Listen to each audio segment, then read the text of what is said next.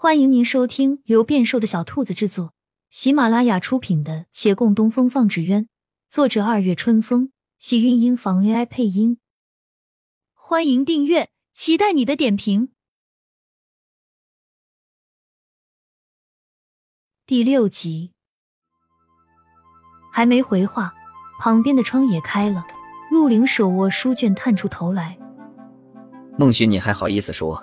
若不是你。师傅也不必连夜赶制那纸鸢，你不帮忙倒罢了，怎么还抱怨呢？孟寻扭头看他，挑起眉：“我这不是学艺不精吗？帮不上什么。别说我，你不也没去帮忙吗？”陆凌以书卷遮面，扬声道：“少时论长幼尊卑，如今却不得不添男女之别。正人君子之道，夜深越高，岂能入女子闺房？”这话说完，楼下曲声戛然而止。孟寻瞪大眼睛想了一会儿，慢慢回到房间，抓起另一个枕头回到窗边，对着陆凌砸了过来。不想干活就别找理由，什么男女长幼的，咱们打小跟师傅一起长大，是一家人，何时在他面前还要顾及这些了？累不累？他说罢，啪的一声关上了窗。陆凌耸耸肩。向楼下道：“大师哥，你吹得很好，与这夜色十足相衬。你尽管继续吹。”说完，轻轻掩了窗，在窗边的岸上又点了根蜡。但院子里并没有曲声再传来，月兰只是静静坐着，身影融入沉沉夜色中。天刚亮，隔壁卢风鸣就来了，他心里着急，想先是飞几遍，好在心里有个底。骆长青熬了一夜，总算没有白费。小峰看见这只纸鸢，当即眼前一亮，盛赞不绝。是非几回都很顺当。用过早饭后，何小飞也来了。他来的气势汹汹，身后跟了几个差不多年纪的小少年。看那类同的装扮，不用猜，基本能断定他们是一起的。这些小土匪平时飞扬跋扈惯了，一来六渡街就大呼小叫，惹不少人围观。便有好事者来了兴致观看。正是清晨，街道上店铺将将开门，道路两旁的摊贩没出来，行人还不多。急于显摆的两人懒得费力，就在附近寻了个宽阔地儿，当街就要比试。何小飞的纸鸢大家见得多，陈家中规中矩的纸鸢不足以再让他们惊艳，但若想轻易胜过，却也不大可能。越是常规的东西，越是保险。而待卢风鸣将纸鸢拿出来，却顿时引了一阵嘈杂。人们看到的那纸鸢与何小飞手中寿燕有些相似，却又不尽同，只因那不是一只燕，而是两只，和二为一，共用一对翅膀，颇有比翼同飞之意。绘图与他那蓝锅底同色，也画了祥云图文，可一眼看去，图文却丝毫不单调。待仔细审之，却见那图文上下是颠倒对立的。正途与盗图相辅相成，雍容又不凌乱。这纸鸢与陈家的传统蓝锅底硬翅寿宴看似同源，却每一步都有所改进。何小飞也有些惊异：“你这个叫什么？”卢风明向洛长青看看，回答：“这个叫做正道图蓝锅底硬翅双燕。”这是冲我来的，还是有意挑衅陈家？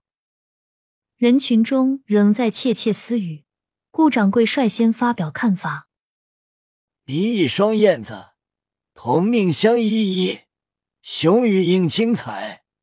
此一耀子辉，长青斋这个别出心裁。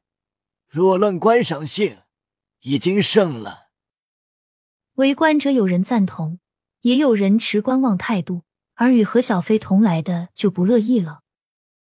好不好看这回事儿，每个人的眼光都不同，怎么比？便是审美各异，但工艺之精湛美丑，总归有高下之分，还是有评判标准的。长青斋的双燕，从绘画到形态都夺人目光，大家又不瞎。顾掌柜回道：“周遭有不少百姓点头。这顾掌柜开书画坊，本身就画的一手好画。”他的审美眼光还是有些权威的。何小飞不服，自是说不过读书人，悻悻扭头朝卢风鸣道：“比谁好看没有用，斗纸鸢的乐趣还是在飞上。”他对陈家纸鸢的放飞有十足的信心，瞥瞥卢风明的双眼，心想：越大的纸鸢越不容易飞，待会儿就有你丢脸的时候了。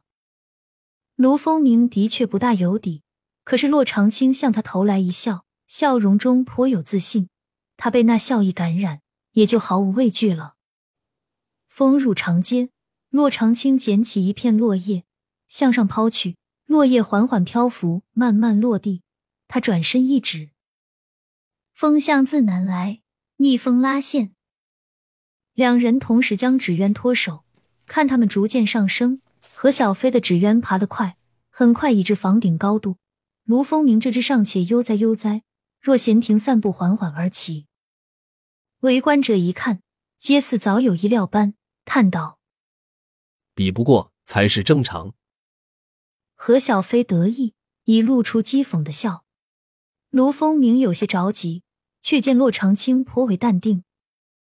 风力不够，稍等片刻。他便不急了，耐心按照指示，时而提线，时而放线。好不容易，纸鸢飞过屋顶，但另一只已升至二层阁楼了。何小飞笑意渐甚，正欲出言羞辱一番，又觉以美轻翻飞，他更喜。风大了，你肯定追不上。说罢，急急放线，纸鸢果然随风一下子窜了老高。卢风鸣不急不慢，稳稳放线，纸鸢循序上升，虽然用了不少时间，但趁着变大的风力，也追赶上了对方的高度。两只纸鸢不相上下，皆暂留了上空。这个间隙，路人看不明白，开口问：“既然都能飞得这么高，又如何来评定胜负？”亲亲小耳朵们，本集精彩内容就到这里了，下集更精彩，记得关注、点赞、收藏三连哦，爱你！